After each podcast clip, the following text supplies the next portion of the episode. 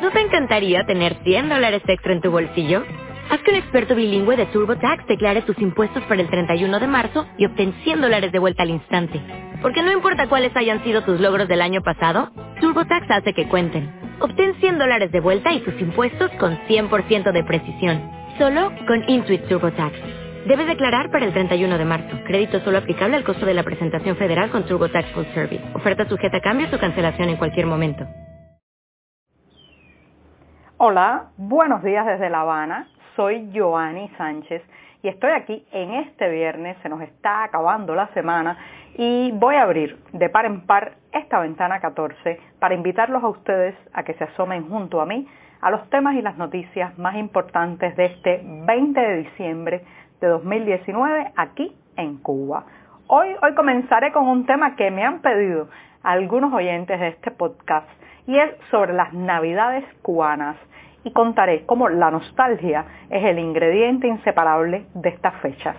Por otro lado, una curadora ha sido despedida de su trabajo por participar en una actividad cultural en la Embajada Checa y ya les daré algunos detalles. Y por último, anuncian el octavo Congreso del Partido Comunista para abril de 2021. Y bien, presentados ya los titulares, voy a pasar a revolver para tomarme el cafecito informativo. Se nos está acabando también el año, no solo la semana, y aquí estoy con este sorbito recién colado, breve, un poco amargo, como saben que me gusta a mí, pero siempre, siempre necesario. Después de este primer y largo buchito de café del día, les recuerdo que pueden ampliar todos estos temas y estas noticias en las páginas del diario digital 14 y medio que hacemos desde dentro de Cuba. Como les avisaba, hoy, hoy voy a empezar a responder algunas preguntas porque varios oyentes de esta ventana 14 me han pedido que toque el tema de las navidades en Cuba, cómo las vivimos, qué comemos en la Nochebuena, qué rituales o qué rutinas llevamos a cabo durante estos días en que el año se termina y también es un momento para hacer balance de los últimos 12 meses vividos y de empezar a trazar los planes para el año que viene. Bueno, si me tocara, si me tocara seleccionar un ingrediente inseparable de las navidades cubanas, este sería la nostalgia. Sí, la nostalgia. La nostalgia por los que han emigrado y ya no están en la mesa familiar. La nostalgia por un tiempo lejano y perdido que los ancianos recuerdan mucho por estos días. La nostalgia incluso de quienes nacimos en una Cuba donde reinaba un ateísmo extremo y feroz, eran los años 70 y 80, y nos perdimos estos festejos por largos años y ahora, bueno, ahora tenemos incluso nostalgia por eso que nos arrebataron siendo niños. Para nadie es un secreto que este 2019 ha sido un año difícil para los cubanos. La economía lleva tiempo estancada y en septiembre se hundió aún más con una crisis energética que el oficialismo catalogó de coyuntural en esta ventana 14 hemos mencionado muchos detalles sobre ese momento complicado del año, pero que sigue todavía afectando cuestiones cotidianas, por ejemplo, como la transportación, la disponibilidad y el suministro de alimentos y la producción agrícola. De ahí que para estas navidades muchos cubanos no han podido trasladarse hacia otra provincia para celebrar con sus parientes como tradicionalmente lo hacen cada Nochebuena. Esto es algo bastante tradicional que la gente se mueve hacia casas de sus familiares o parientes, pero este año el tema de la transportación, la reducción significativa de cantidad de viajes de ómnibus interprovinciales ha puesto, ha puesto límite a esos deseos de reencuentro de la familia cubana. Por otro lado, los precios de los alimentos también han subido, a pesar, a pesar del intento oficial de imponer precios topados o precios máximos, especialmente algunos alimentos y productos. De manera que la tradicional cena con cerdo asado, arroz, yuca con mojo y ensalada, será ensalada de vegetales, será este diciembre inaccesible para el bolsillo de muchas familias que deberán conformarse con platos más modestos. Otra buena parte de la población cubana podrá cenar de manera especial en Nochebuena y también el 31 de diciembre, pero gracias a un pariente emigrado que ha pagado la factura de estos festejos. Quienes tienen acceso a la moneda convertible, bueno, o reciben remesas, tienen un negocio privado, viajan con frecuencia al extranjero, podrán, podrán completar estos festejos navideños con algún turrón, una botella de vino y hasta, quién sabe, algunas uvas. En las casas de los altos funcionarios, bueno, se imaginan, en esas casas de funcionarios y de altos jerarcas del Partido Comunista, muy probablemente haya banquetes, corra el ron y la cerveza, descorchen algún champán y den vivas por superar los 60 años en el poder.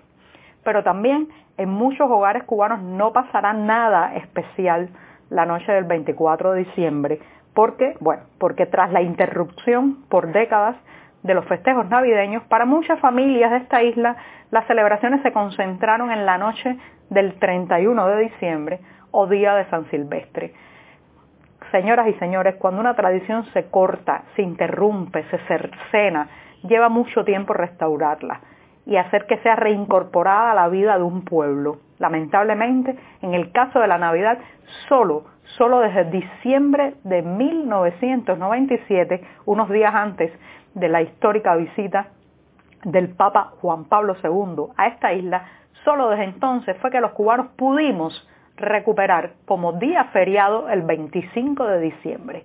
Han pasado solo 22 años y es demasiado poco tiempo para que una tradición vuelva a echar raíces. Entonces eso hace que muchas familias ya no celebren o ni siquiera piensen en celebrar la noche del 24. No obstante, algunos rituales de fin de año se mantienen. ¿Cuáles? Por ejemplo, lanzar a la medianoche del 31 de diciembre agua, mucha agua por los balcones, ventanas, puertas y terrazas, como una manera de limpiar todo lo malo del año que termina y empezar limpios de problemas el que comienza.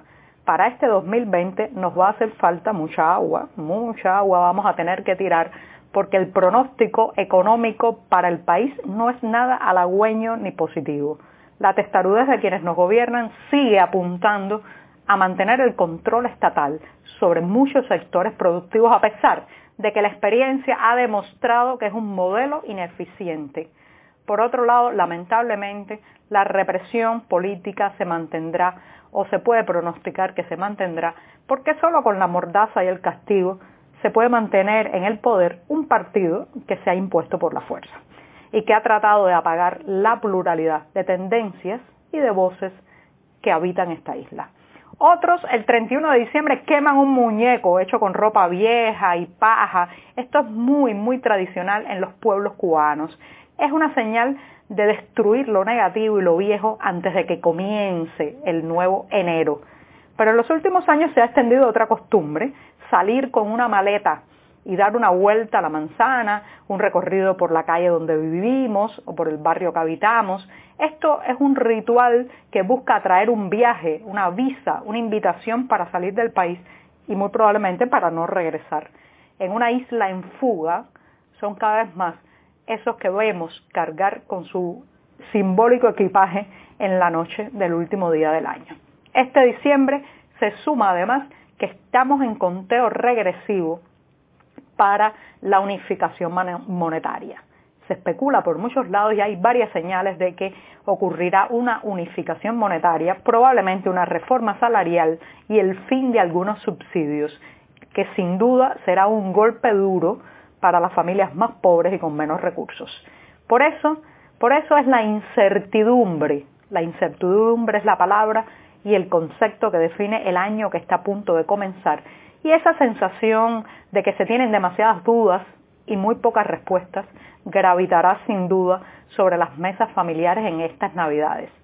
Pero repito, reitero, subrayo, será la nostalgia el ingrediente principal de estos festejos, la invitada no deseada, la protagonista de las Navidades cubanas. La nostalgia por, lo, por quienes faltan, la nostalgia por lo que no tenemos sobre la mesa, la nostalgia por lo que nos quitaron, la nostalgia, la nostalgia por lo que pudimos ser.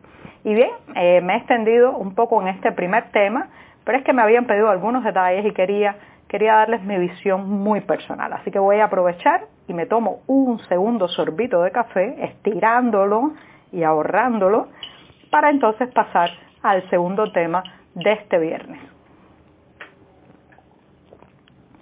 Pues bien, les comentaba que ha sido despedida eh, una curadora y trabajadora de la oficina del historiador de la ciudad tras dar una charla y participar en un evento cultural en la Embajada Checa de La Habana. Claudia Jean-Louis Hidalgo ahora es una exfuncionaria de la oficina del historiador porque fue despedida de esa entidad tras participar, reitero, en una conferencia sobre arte independiente en la Embajada de la República Checa. Esto lo ha denunciado la joven, eh, la joven curadora, pues lo ha denunciado a el diario 14 y medio poco después de ser notificada su expulsión. Le han entregado incluso un documento oficial donde se explica cómo eh, ha sido eh, pues sancionada con la separación definitiva de su centro de trabajo. Allí, allí en Luis ocupaba el cargo de especialista principal de Factoría Habana. Esto es una galería de arte de la red cultural de la Oficina del Historiador de la Ciudad.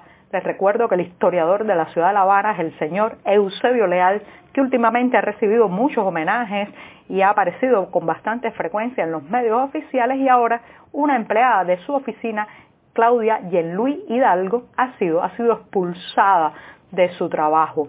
Ella también forma parte del movimiento de San Isidro, este grupo de artistas y creadores que se ha opuesto con bastante fuerza a los intentos de controlar la difusión de contenido artístico que está promovida por el decreto ley 349. Son de las personas que han difundido eh, pues las injusticias y la censura que incluye este decreto. Pues bien, la oficina del historiador del señor Eusebio Leal acusa a Jean Louis de ocultar información a sabiendas de que no debía hacerlo y de no avisarle de antemano que iba a participar en este evento de la Embajada Checa. Ahora, ahora ella va a hacer una reclamación, dice que está totalmente inconforme con la decisión, pero por el momento, por el momento ha sido expulsada de su trabajo. Y bien, me voy a despedir con una pincelada política. El Partido Comunista de Cuba celebrará su octavo congreso entre los días 16 y 19 de abril del 2021 el año en que su secretario general Raúl Castro cumplirá 90 años. Así que eh, el único partido permitido en esta isla y al que además la constitución cubana le da un suprapoder por encima de todas las instituciones, tendrá, tendrá su congreso en abril del 2021. Y con esto, con esto me despido hasta el lunes. Muchas gracias.